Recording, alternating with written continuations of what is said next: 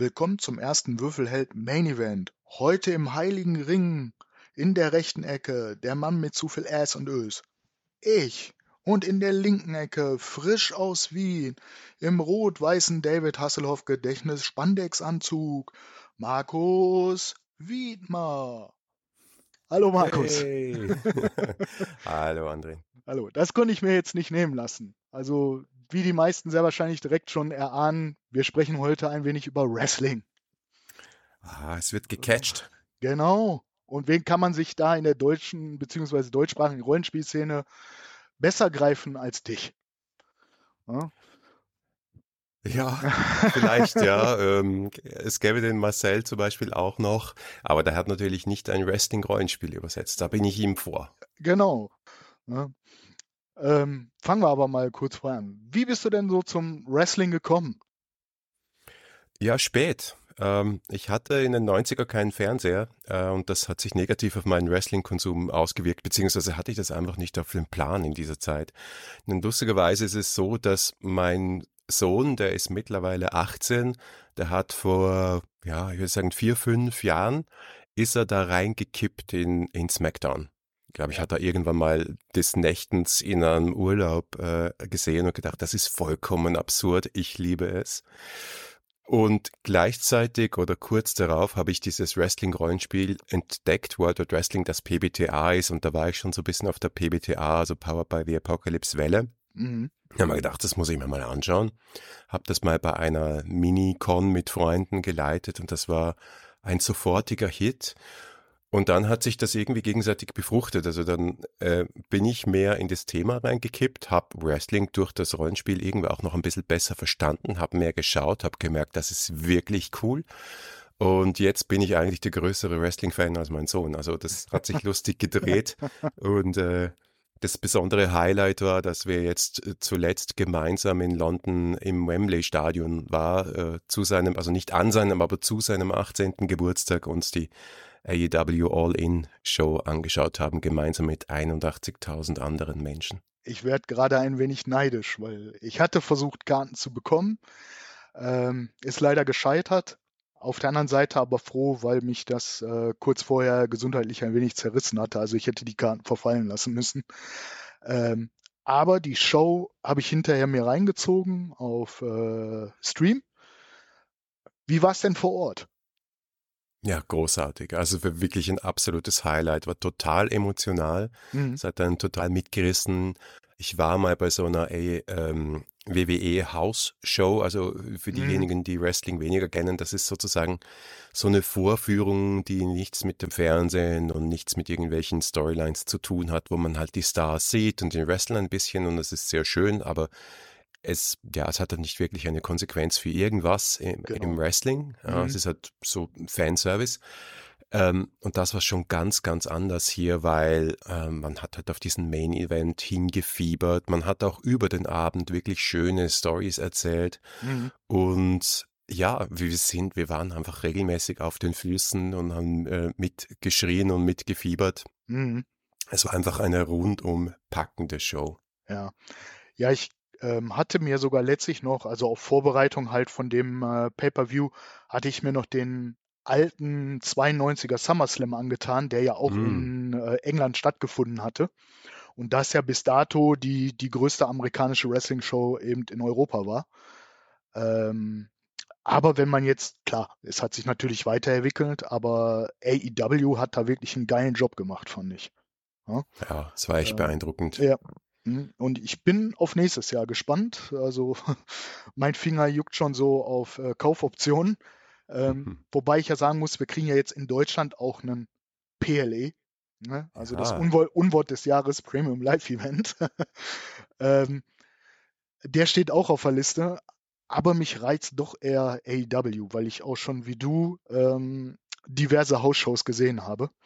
Mhm. Es war zwar immer gut, aber es fehlt dann doch etwas. Ne? Also es ist ja aufs Minimum reduziert und es ist dann, man, man kann es fast sagen, es sind ja Trainingsveranstaltungen, wenn man es mal ganz grob sagt, ähm, ohne jetzt die Leistung schmälern zu möchten.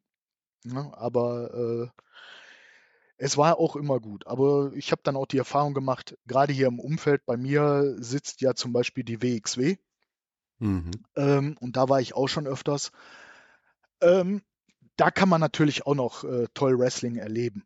Man muss aber dann sich darüber im Klaren sein, das ist natürlich, wenn man jetzt ähm, WWE, ob jetzt Raw, SmackDown, NXT oder AEW guckt, das ist natürlich auf einem anderen Level. Ja, also. Ja.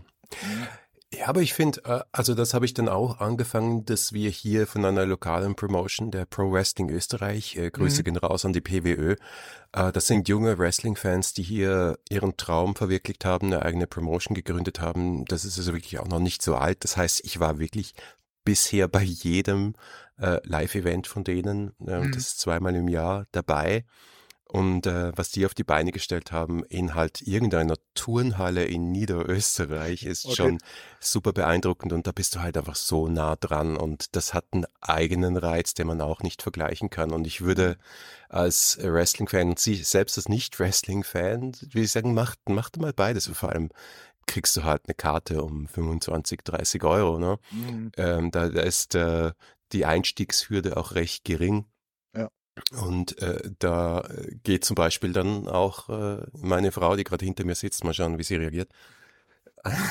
da geht sie mit, weil sie hat einfach dann, ja, nicht weil sie Wrestling-Fan ist, sondern weil sie einfach da die Lizenz dazu kriegt, Leute auszubuhen und andere zu bejubeln und äh, wüst zu beschimpfen und es ist okay. Also es ist wie Karneval, ja. Mhm. Ja, aber das gerade diese, dieses Feeling gehört ja dazu. Ne? Also yes. ne, richtig auch mal die Sau rauszulassen. Wobei man dann auch immer wieder eine gewisse Grenze ja trotzdem nicht überschreitet. Und, und das ist ja, ist ja echt genial. Ne? Auch wenn man so sieht, die Stories oder die Storylines, die erzählt werden, gut, bei den kleinen Promotion ist es ein bisschen schwieriger, da auch zu folgen. Aber ähm, da sind ja wirklich großartige Sachen schon in den vergangenen 30, 40 Jahren wirklich vorgekommen. Ne? Also, ja. Ja, und das ist das, was mich halt auch mitgenommen hat. Also das ist das, was ich in den 90ern nicht verstanden habe aus der Ferne, ja, ohne mhm. mich wirklich damit zu beschäftigen, dass, dass da mehr passiert, als dass äh, zwei Bodybuilder so tun, als würden sie sich abwatschen, wie wir hier in Wien sagen, mhm. sondern dass da halt Geschichten erzählt werden und dass da überlebensgroße Charaktere sind, die über eine unglaublich lange Zeit sich entwickeln und ja, also ich meine, das hat einfach so Emotionen in mir ausgelöst und löst immer wieder Emotionen in mir aus, weil du dich so mit diesen Menschen und diesen Figuren identifizieren kannst, obwohl du weißt oder weil du weißt, ich weiß nicht genau warum, dass es Show ist. Ne? Also dass vieles davon halt ähm, abgesprochen ist und halt Soap ist, aber gleichzeitig sind das halt auch, es ist wie im Theater, da sind das halt richtige Menschen, die da stehen und sich verletzen können und sich manchmal auch richtig verletzen und mhm. mit Herz und Blut dabei sind und das spürst du halt einfach und keine Ahnung, ja. Ähm, wenn halt äh, da die Chemie stimmt, wie äh, zwischen einem MJF oder, und einem Adam Cole oder zwischen einem Edge beziehungsweise Adam Copeland und einem mhm. Christian, dann ist es einfach Gold. Ja, das ist, ähm, oder wo die Chemie zumindest auch im Ring ähm, stimmte, finde ich zumindest, ähm, war damals die Story Bret Hart und Shawn Michaels. Mhm. Auch wenn es im Screwjob geendet ist.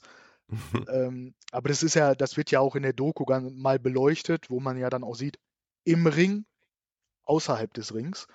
Ja. ja und ähm, ja, auch wenn es abgesprochen ist, aber man muss immer wieder dazu sagen, a, es steckt eine Menge Arbeit dahinter, bis du überhaupt auf dem Level bist und b, es ist Hochleistungssport. Es ist ja. verdampfter Hochleistungssport. Also ich mache ja jetzt auch seit etwas über 20 Jahren Kraftsport ähm, und alleine, um, ich sage jetzt mal, eine gewisse Übung oder Muskulatur aufzubauen, da steckt wirklich harte Arbeit hinter.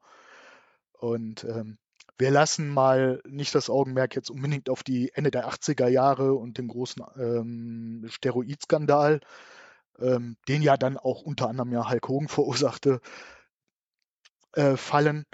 Aber wenn man dann heute mal guckt, es ist schon hart, was geleistet wird. Also wenn du mal heute ein Wrestling-Match nimmst, also auch nur ein House-Show-Match, das hättest du in den 80er locker auch bei einem Pay-Per-View reinpacken können.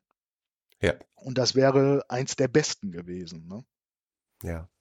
Ja, und äh, jetzt auch wieder, um eine Lanze zu brechen für die Indies, ähm, wenn du eine Promotion hast, die nicht zu den ganz Großen der Welt gehören, dann engagieren die und die, die, da, da ist wahnsinnig viel Herzblut drin. Die engagieren dann alle möglichen Leute, die man engagieren darf, weil sie sogenannte Free Agents sind. Mhm. Und da haben wir einfach dann in dieser verdammten Turnhalle in Niederösterreich wirklich in einem, keine Ahnung, 2000 Seelen Kaff einfach Michael Oku gesehen, der dann zwei Wochen später gegen Chris Jericho gewrestelt hat in, in Los Angeles. Und das ist halt, das ist auch Wrestling, ja. Und mhm. das ist dann besonders, ähm, äh, was ist ein besonderes Erlebnis, wenn du das in einem ganz kleinen Rahmen vor 200 Leuten hast. Aber die Leute reißen sich dermaßen den Hintern auf, als mhm. würden sie vor 80.000 Leuten stehen. Das ja. ist für sie dasselbe, weil es geht ums Wrestling und du machst das nicht auf dem Niveau und du machst es schon gar nicht in den Indies, wenn du nicht dein voll, volles Herzblut da reinsteckst. Also dann wärst du, ich meine, die allerwenigsten Leute, es verdienen wahrscheinlich ungefähr so viele Leute viel Geld mit Wrestling wie viel Geld mit Rollenspiel. Ähm, es ist also an wenigen Händen abzuzählen. Ja. Das heißt, das, da geht doch niemand rein, um einen Superstar und, und ein äh, ein Profi-Wrestler im Sinn von für die vollständigen Geld damit zu werden, das schaffen die allerwenigsten, vor allem in diesen Breitengraden. Das ist, das ist auch gar nicht so planbar. Ja? Ein, ein nee. falscher Griff, ein falscher Wurf und die Karriere ist vorbei. Ja? Also ja. Ähm, sehen wir mal den, den Spear von, von Goldberg gegen Bret Hart. Ähm, Ach Gott. Ein, ein, ein falscher Move, Karriere zu Ende. Ähm, die, Na die Nackenverletzung von, von Edge war genauso eine Geschichte. Ähm, Big E. Big E. Ähm, zuletzt, ja. Mhm, genau. Ne? Oder ähm, andere Probleme, die auftreten können. Alistair Black, der sich eine Auszeit nehmen musste wegen psychischer Probleme und so weiter. Also es ist ja auch da. Es sind einfach Menschen halt, ne? die ja. dann die Superhelden verkörpern, aber es ja nicht sind. Man muss es ja auch mal so sagen. Ne? Ja, und, genau. Und das ist für mich auch ein Teil der Emotion, ja, dass du dann einfach siehst, wow, äh, ein Edge steht wieder im Ring oder eine Saraya steht wieder im Ring und denen wurde gesagt, hey, ihr könnt nie wieder wresteln, ja, und man sieht ihnen einfach an, wie happy sie sind und gönnt ihnen jeden Erfolg und es ist also genauso sehr wie es billige Soap ist und Leute ausbuhen und so ein bisschen Trash-TV, ist es auch irgendwie so super menschlich und anrührend und mhm. emotional in einem herzerwärmenden Mhm. Maße. Ne? Ja, also wie du sagtest, so geht zu den Indie-Ligen. Also wenn ich erinnere, ähm, wo ich hier schon bei der WXW, wer mir da effektiv wirklich über den Weg gelaufen ist, ne? da, da sprechen wir dann von einem Claudio Castagnoli mhm. oder besser als Cesaro, teils ja bekannt, Alistair Black. Ganz bekannt natürlich jetzt Gunther, der ja, ja die, die WXW ja wirklich geprägt hat. Hier ja. aus Wien? Ja, ja, genau. Ja. Und ich gönne ihm jeden verdammten einzelnen Tag, wo er den Titel hält. Ne? Also mhm. Imperium soll mal ruhig noch ein bisschen weitermachen. Es ist momentan ja. so das Gute bei Raw. Also von daher. Ähm, ne? Das ist so eine Maschine. Der Autor von World Wide Wrestling hat, äh, ähm, als, als ich noch auf Twitter aktiver war, mhm. haben wir mal gequatscht über Wrestler und ich habe gesagt, ja, damals noch Walter. Walter, das ist einfach der Größte. Und er hat drunter geschrieben, ja, Walter, das ist so ein Wrestler, der einfach nicht verstanden hat, dass Wrestling fake ist. das stimmt. Der Typ ist so hardcore. Ja, äh, wobei es gab ja immer wieder mal ähm, Wrestler, die wirklich ein Problem hatten, nachher im Ring sich im Zaun zu halten oder die durchgezogen ja. haben. Ne? Also mhm. bekannt dafür war ja JBL. Ähm, es gab auch mal eine Szene von Brock Lesnar, wo er einen Punch gegen Braun Strowman wirklich durchgezogen hat ähm, und dann eine Rippe angeknackst war. Also da steckt natürlich auch dementsprechend noch Kraft und, und ich sag mal Gewalt teilweise ja wirklich hinter. Ja? Du musst ja, du musst ja leistungsfähig sein, du musst ja nach einer Viertelstunde auch noch einen Body Slam oder einen Samoan Drop oder wie auch immer hinbekommen. Ja. ja. und manchmal ist halt auch der Punkt überzogen oder es ist überreizt. Ne? Und äh, ist klar, wenn 80.000 wie wild brüllen, es ist schon äh, krass, dann das Adrenalin in Sound zu halten. ja, und umgekehrt ist es beeindruckend. Schau dir nur die, such mal nach, auf YouTube nach Videos, irgendwie Wrestler saving other Wrestlers, ja. Mhm. Und wie oft das vorkommt, dass diese zwei Partner im Ring, die die Gegner spielen, mhm. einander oder einer dem anderen, eine der anderen das Leben retten. Ja. Weil einfach da reagiert wird und, und zuletzt hat äh, ist das Video rumgegangen, wo of all people Logan Paul Rey Mysterio aufgefangen hat, ja, mhm. der nicht einmal ein sehr erfahrener Wrestler ist, mhm. aber also einfach Respekt dafür, ähm, dass, dass da zwei im Ring stehen, die einander ihr Leben in die Hand geben und dieses Versprechen in 99 Prozent der Fälle auch halten und manchmal mhm. geht es halt auch schief.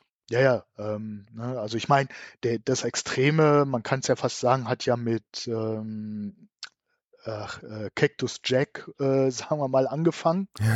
ähm, ne, da gibt es ja dann auch Videos, äh, wo du dann da stehst und dir denkst, äh, der, der springt jetzt nicht wirklich aus sechs, sechseinhalb Meter Höhe auf, dem, auf den Schreibtisch. Ähm, wo, wenn du dann natürlich genau guckst, gut, dann ist so ein kleines Luftkissen unter dem Schreibtisch, aber äh, trotzdem, du hast irgendwo immer noch sechs Meter Fallhöhe Mhm. Und äh, das schmerzt trotzdem wie Sau. Ne? Auch, auch diese kleinen Sachen. Ich finde auch, wenn du dich in hunderte von Heftzwecken reinschmeißen lässt, es schmerzt au, au, halt. Au. Ja, es schmerzt doch. Ja, ähm, ja, uh, ja gut, über diese ganze Hardcore- und Deathmatch-Wrestling-Geschichte, da gehen die Meinungen ja extrem auseinander. Mhm. Ähm, und da wird auch AEW viel dafür kritisiert, dass sie es gerne mal suppen lassen. Mhm. Und ich finde, das hat schon seinen Platz im Wrestling, aber zwischendurch sage ich dann auch, nein, Leute, also bitte begebt euch nicht in Todesgefahr für uns. Nicht, mhm. nicht unbedingt mehr als notwendig. Genau. Es reicht, ich sag mal gut, dieser, ähm, dieses FSK 12, was, was WWE verfolgt, hm, aber so ein, ich sag mal so ab und zu so ein FSK 16 oder 18 Match äh, reinnehmen, ist okay, aber es muss nicht permanent sein. Ne? Es, geht ja, es geht ja nicht darum, äh, dass ich sehen möchte, wie literweise Blut durch den Ring laufen. Das äh, nicht. Ne? Also ich erfreue mich ja. eher an diesem äh, Miteinander, wie du sagst, ne? Dieses, diese Choreografie halt. Ne? Ja. Und das ist auch das Schöne bei den, bei den kleinen Indies. Da bekommst du noch wirklich mit, wie die Leute sich im Ring ja absprechen. Ne? Mit mhm. Zeichen mhm. oder selbst sich anschreien während des Matches. ähm, ja, es ist, es ist ein anderer Level, aber auf der oberen Ebene passiert es ja nicht anders. Ja, ja. ja voll.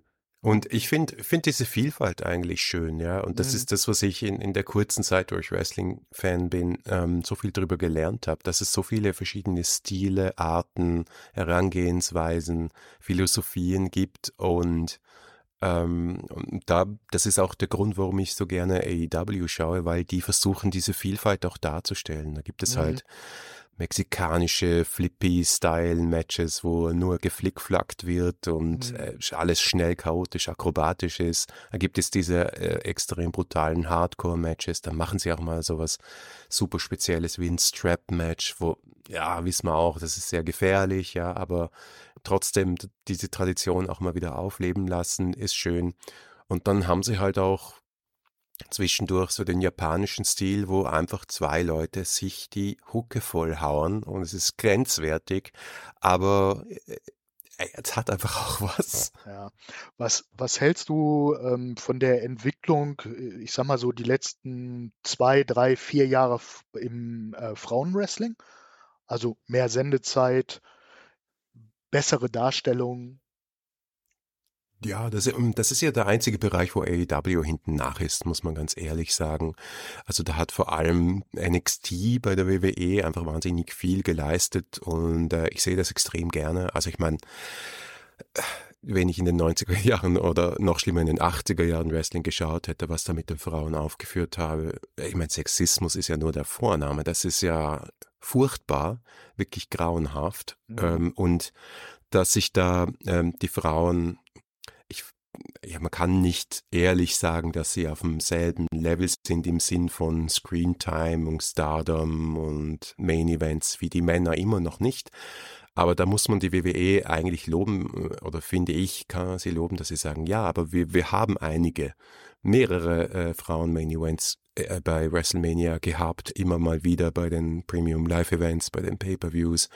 Und sie haben weibliche Stars, die sie über die Jahre selbst aufgebaut haben äh, und die nicht ausschließlich über Sexappeal funktionieren und äh, auch nicht, ja, das auch nicht gewollt ist, jedenfalls nicht bei jeder Figur. Kommt immer mal wieder vor, ja, diese Objektivierung, auch bei den Männern.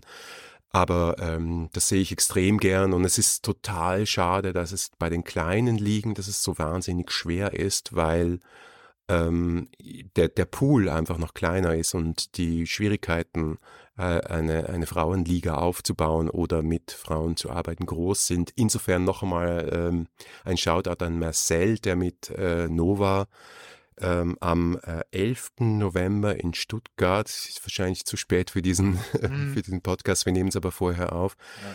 eine, ein erstes Event für eine reine Frauenliga in Deutschland macht. Also sowas, da, da, da muss man sehr laut applaudieren und das unterstützen. Da möchte ich auch an der Stelle nochmal auf die nerdige Trash Talk Folge hinweisen, wo Philipp mit Marcel gesprochen hatte und auch sich über die, den Aufbau seiner Liga unterhalten hat. Ich yes. werde es in den Show Notes reinpacken. Ähm, ja, es ist aber so, wie du sagst, es fehlt halt noch der Pool.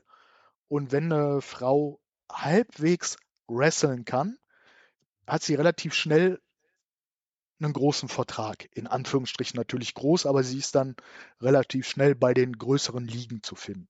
Ne? Ja. Ob es ihr dann entwicklungstechnisch gut tut und ob sie nicht zu schnell verheizt wird, das äh, muss jetzt natürlich die Zeit zeigen. Hm. Ähm, aber ich finde es auch sehr gut. Und vor allen Dingen, wir haben ja auch wirklich da ähm, Frauen dabei, ähm, die wirklich talentiert sind. Ja, also die jederzeit ohne Probleme viele der Männer hinter sich lassen können. Rein von, von, ja. von der Technik, von der Darstellung und auch von, von den Reaktionen vom Publikum her. Ja, ja, ja. das ist überhaupt kein Thema. Aber es, ist, es war wirklich nur die Frage, ihnen die Bühne zu geben. Mhm. Und die, und das liest man ja immer wieder, hört man immer wieder in Interviews von Wrestlern. Man kann Wrestling so viel trainieren, wie man will. Du brauchst die Ringzeit. Ja. Das heißt, ähm, und, und da muss einfach eine Liga hingehen und sagen, bewusst gebe ich diesen Frauen jetzt die Ringzeit. Und dafür war NXT ursprünglich halt das äh, Development Center sozusagen von der äh, WWE jetzt ein bisschen mehr als das, würde ich sagen ein, ein wahnsinnig gutes Mittel dafür und dann Revolution, Women's Revolution etc. etc. Mhm. Also da, da ist viel Gutes gegangen, weil ich sage ja, ich würde sagen, wo, wenn nicht Wrestling, kannst du eine vollkommene Gleichberechtigung der Athletinnen und Athleten haben, weil es ja nicht darum geht, wer ist größer und wer ist stärker. Ja, du mhm. hast ja auch ein Match, von Gunther gegen Rey Mysterio, die, wo halt eben, keine Ahnung, 150 Kilo Unterschied ist oder ja, so. Ja, genau. äh, nicht ganz, aber äh, gefühlt halt. Und es ist cool. Es ist eben genau cool. Und da kannst du was Tolles inszenieren. Ähm, und daher ähm, ist es schön, dass das passiert und muss aber noch immer viel, viel mehr gehen. Also, wie gesagt, bei AEW, Pfu, könnten, könnten immer noch mehr pushen. Es läuft momentan ein bisschen besser als noch vor zwei Jahren. Mhm. Aber naja. Da kann man jetzt nur hoffen, dass der Verkauf von WWE da nicht wieder einen Strich durch die Rechnung macht. Ähm, ja, wäre bisher das, zumindest nicht aufgefallen, würde mhm, ich genau.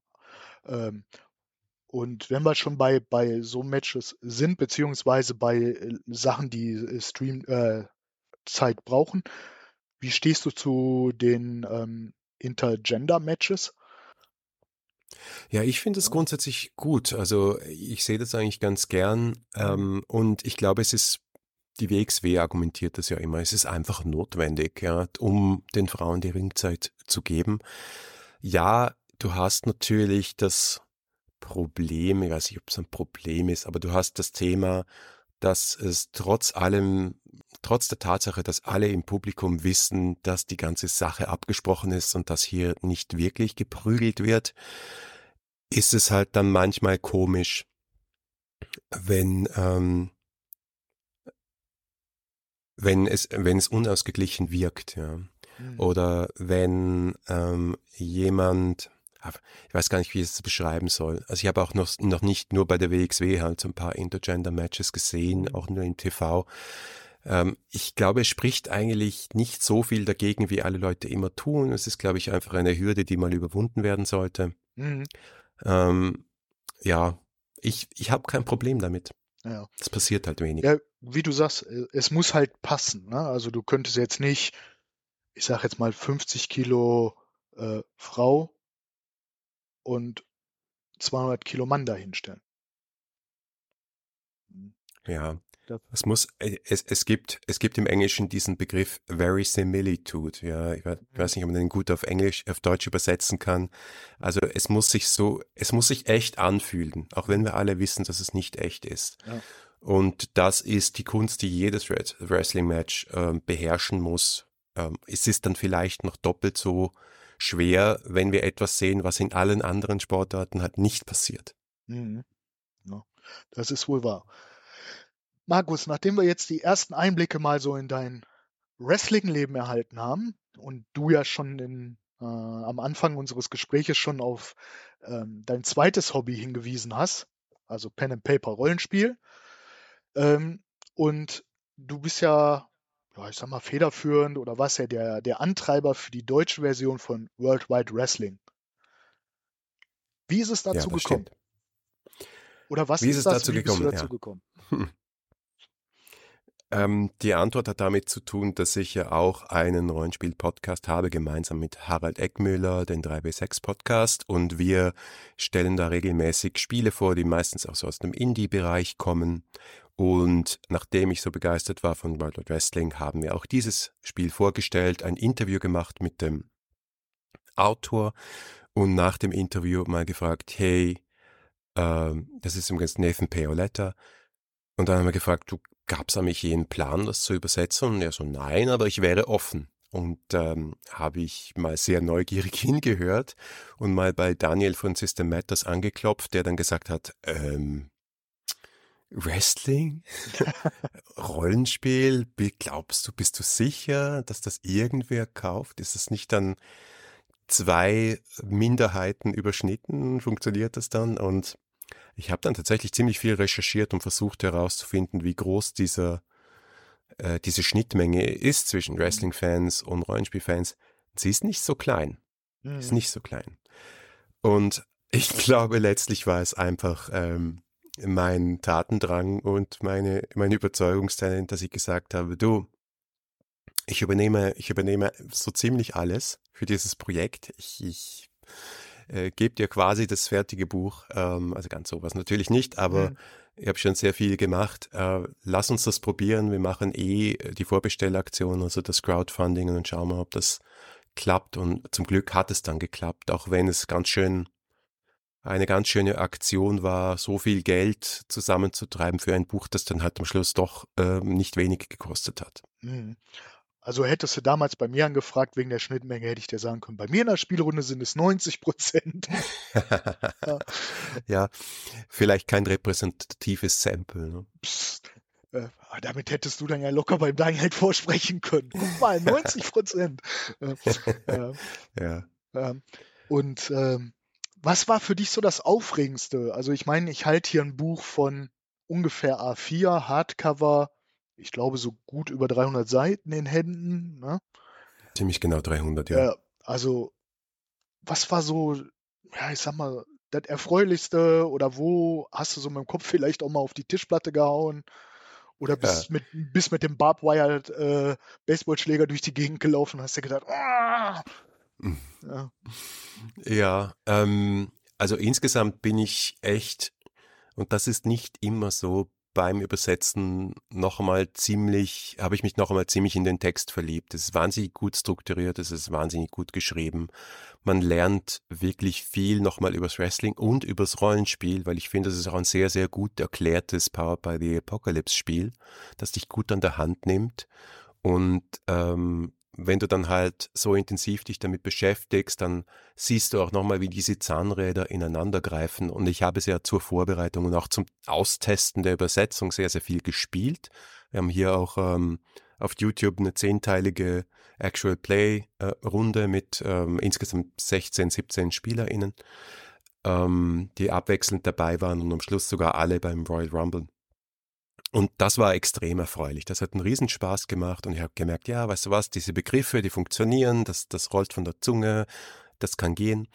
Und dann ist es halt doch viel Knochenarbeit und ähm, was schwierigst, das Schwierigste eigentlich die Tatsache, dass Wrestling überhaupt sehr denglisch ist, ja, und mhm. dass mir das ein bisschen ein Dorn im Auge ist und dass ich wollte, wie auch das Originalbuch, dass es gut lesbar ist für jemanden, der die ganzen Wrestling-Fachbegriffe, sagen wir mal, oder Nerd-Termini nicht kennt, dass das auch gut nutzbar ist für äh, jemanden, die, die Person, die vom Rollenspiel kommt, zum Beispiel. Und daher musste ich mich entscheiden, gewisse Dinge nicht so wörtlich zu übersetzen oder auch Begriffe zu finden für Sachen, für die es keine deutschen Begriffe gibt, wie zum Beispiel eine Stipulation. Mhm. Und ja, da muss man halt einfach äh, in der Übersetzung ähm, Entscheidungen treffen und, und sagen, okay, dann nennen wir das halt eine Vorgabe, obwohl das niemand im Wrestling eine Vorgabe nennt, aber somit ist es wenigstens kann es vielleicht ein bisschen besser verstanden werden, als wenn dann jemand sagt, womöglich noch das Deutsch liest und sagt, ah, eine Stipulation. Das, ah, das wird mich wahnsinnig ärgern, ne? das will ich mhm. nicht. Ja, ja, klar. Ja, aber das ist irgendwo auch der Spaß am, am Übersetzen, dass du dann sagst, okay, äh, den Begriff Work, das ist ein anderes Beispiel. Was mache ich mit Work? Ja, weil das war ein regeltechnisch relevanter Begriff, der aber etwas ist, was wirklich nur die Hardcore-Wrestling-Fans wissen, was Work ist, dass das halt so ein Begriff ist für die Arbeit in Ring, aber es ist auch ein Begriff, der heißt, ah, das ist jetzt in der Storyline und nicht in der Realität passiert und ich kann das nicht wörtlich übersetzen und da kann ich auch keinen Kunstbegriff finden und ich habe mich einfach letztlich dafür entschieden, das nicht zu übersetzen. Und es je nach Kontext also die, die, ähm, das Attribut Work hieß dann einfach Ring. Das habe ich übrigens auch mit dem Autor abgesprochen. Und überall sonst ist es halt dann im Kontext äh, zu verstehen und immer mehr ein bisschen anders übersetzt worden. Ja. Ähm, wenn sich jetzt jemand entscheidet, ich greife zum Buch, ich will anfangen. Ja. Ähm, gut, am Anfang steht man halt vor diesen 300 Seiten, man könnte sich die durchlesen, aber wir gehen jetzt mal schnell durch. Ähm, hm. Was kommt an Regeln auf mich zu? Also äh, so ein Grundgerüst. Ja. Also das Buch ist wie gesagt, das Spiel ist wie gesagt Powered by the Apocalypse, also inspiriert von Apocalypse World, wenn du schon einmal Dungeon World oder Monster Hearts oder so tief die schwere See oder Mythos World gespielt hast, dann kommt dir das schon mal bekannt vor. Du brauchst nur zwei Würfel, zwei sechsseitige Würfel. Alle äh, Würfe im Spiel werden mit denen gemacht. Ähm, es ist auch so, dass dich das Spiel sehr gut an, Hand, an die Hand nimmt für die erste Session und dass in dem Spiel zwar ganz, ganz viele Optionen drin sind, aber der Kern ist im Prinzip, wir spielen eine Wrestling-Show, so wie Dynamite oder SmackDown oder Raw, und das ist ein Spielabend. Und die Spielerinnen und Spieler spielen einen Wrestler, denken sich einen überlebensgroßen Charakter aus und dann gibt es eine Spielleitung, die heißt hier die kreative Leitung. Die spielt alle anderen Wrestler, typisch Spielleitung halt, mhm. und bucht die Show. Sagt also, wer kämpft gegen wen, welches Segment streuen wir ein und ähm, auch wer gewinnt, ja, wie im richtigen Wrestling. Mhm. Ähm, und dann muss man vielleicht das Konzept von Moves oder Spielzügen verstehen, um zu verstehen, wie diese Regeln funktionieren. Wie, wie viel Erfahrung hast du eigentlich mit PBTA? Äh, ich habe schon mal ein paar davon gespielt, ja. Ja, denke ich. Also mir. ein bisschen, aber wir wollen ja mal doch ein bisschen die Neulinge abfangen, habe ich mir gedacht. Ja. Ähm, genau. Ja.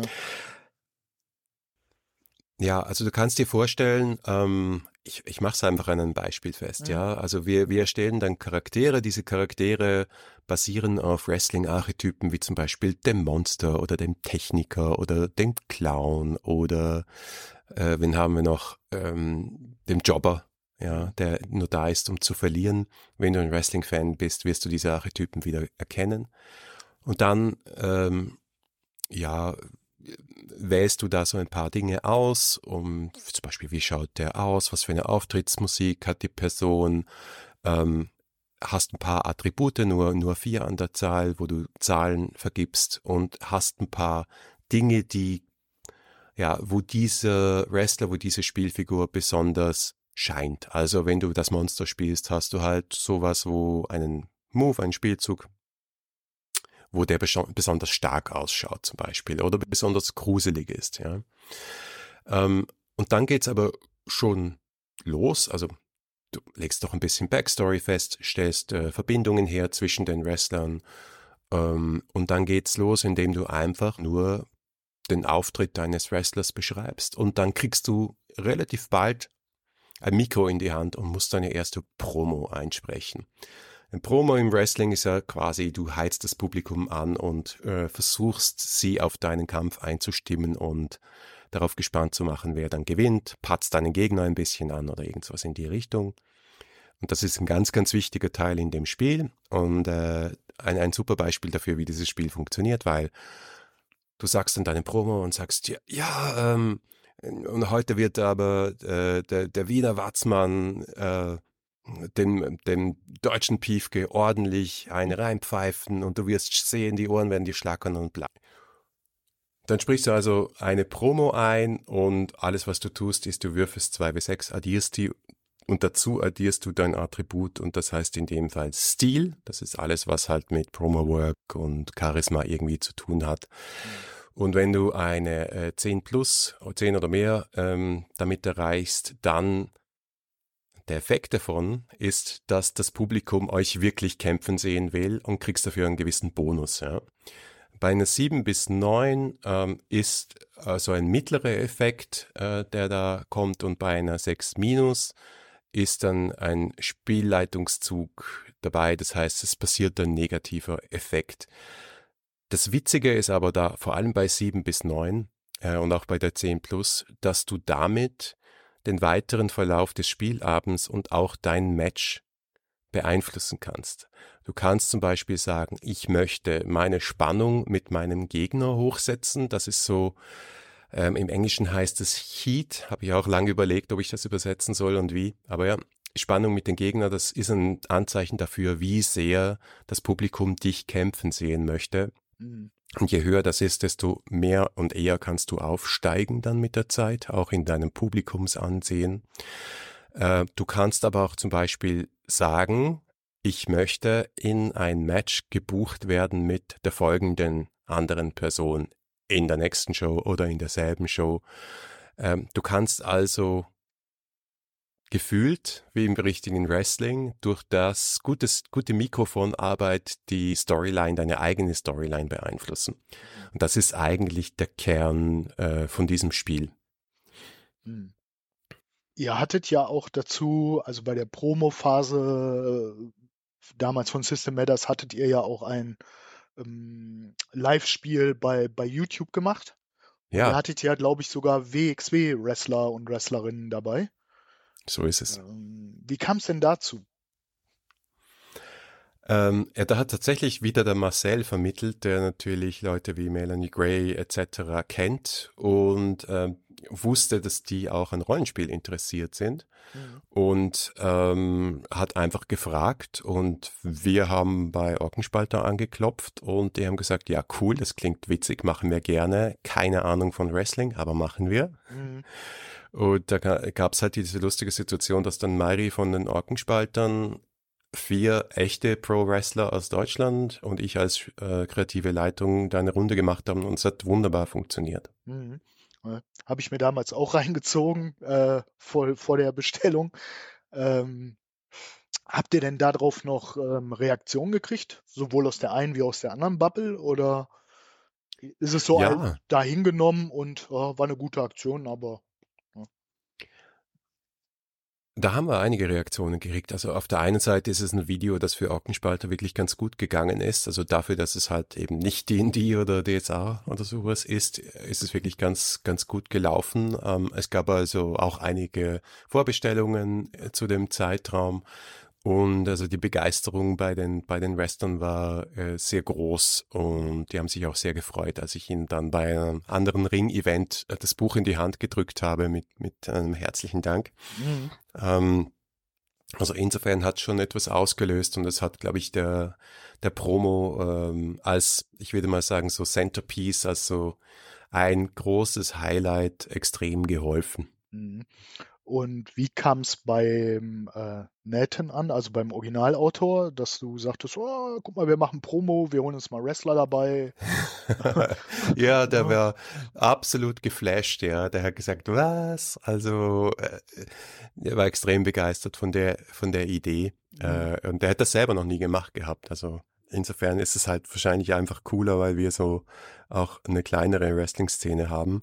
Mhm. Ähm, und ja, keine Ahnung. Äh, äh, bei, bei ihm war das, glaube ich, noch nie so richtig äh, als Idee vorhanden. Okay. Schade eigentlich, ne? Also so gerade im Amiland oder auch angrenzend Mexiko mit der großen Wrestling-Community wäre sicherlich auch schon mal was gegangen. Ne? Ja, Aber so bestimmt. musstest du halt daherkommen und musstest das umsetzen. Ähm, was hast du denn schon so am Spieltisch mal dargestellt, so an Charaktere? Ähm, wenn, wenn du mal so reinguckst, so damit man auch mal weiß, was man noch so machen kann. Ja, ja, klar. Ähm, also ich glaube, wir müssen dann sicher auch noch über den Ringkampf sprechen. Mhm. Ich bin ja ewige Spielleitung, insofern habe ich selbst noch nicht so viel dargestellt. Ich habe nur einmal, um äh, meine Herkunft zu würdigen, ähm, einen äh, Schweizer äh, Schwingerringer äh, gespielt. Äh, äh, er hieß, glaube ich, damals Urs Könzli äh, der, der Schwingerkönig Urs Kürzli, genau. Und sein äh, Finisher war der Hoselupf. Und ja, das ist ein Insider-Witz, den nur ich verstehe, aber es ist wirklich lustig, weil es ja wirklich in der Schweiz eine Ringertradition gibt, die aber so sehr bauer, bäuerlich geprägt ist und das mhm. wollte ich so darstellen. Aber von ähm, den Spielerinnen und Spielern, mit denen ich gespielt habe, also die Ideen sind, sind endlos. Ähm, also um ein bisschen da unsere Kampagne äh, zu spoilen, die wir auf YouTube gemacht haben. Der Höhepunkt dieser ganzen Geschichte, da hat sich dann so eine äh, Wrestlerin wirklich in die Herzen aller hinein äh, gekämpft, die zuerst ein Heel war, also eine Böse, und dann immer mehr bejubelt wurde und einen Faceturn gemacht hat und zur Guten wurde, Anacho Carajo, immer mit einer immer so auf äh, anarchistisch unterwegs war und immer mit so einer Balaklava, so einer Sturmhaube unterwegs war.